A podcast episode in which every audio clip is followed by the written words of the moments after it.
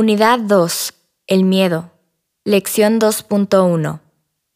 El miedo es la emoción negativa que los seres humanos experimentan con mayor frecuencia. Es tan común que los investigadores han identificado un conjunto de temores universales. Algunas estadísticas sugieren que el miedo a la muerte se encuentra en primer lugar y en segundo, el miedo a hablar en público. Otros miedos comunes entre los seres humanos son el temor a equivocarse, a fracasar, a perder a un ser querido, a quedarse solos y a no tener dinero.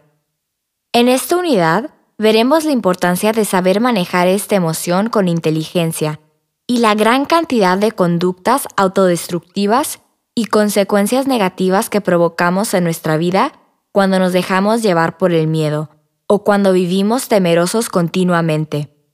También estudiaremos una serie de estrategias para manejarlo con inteligencia.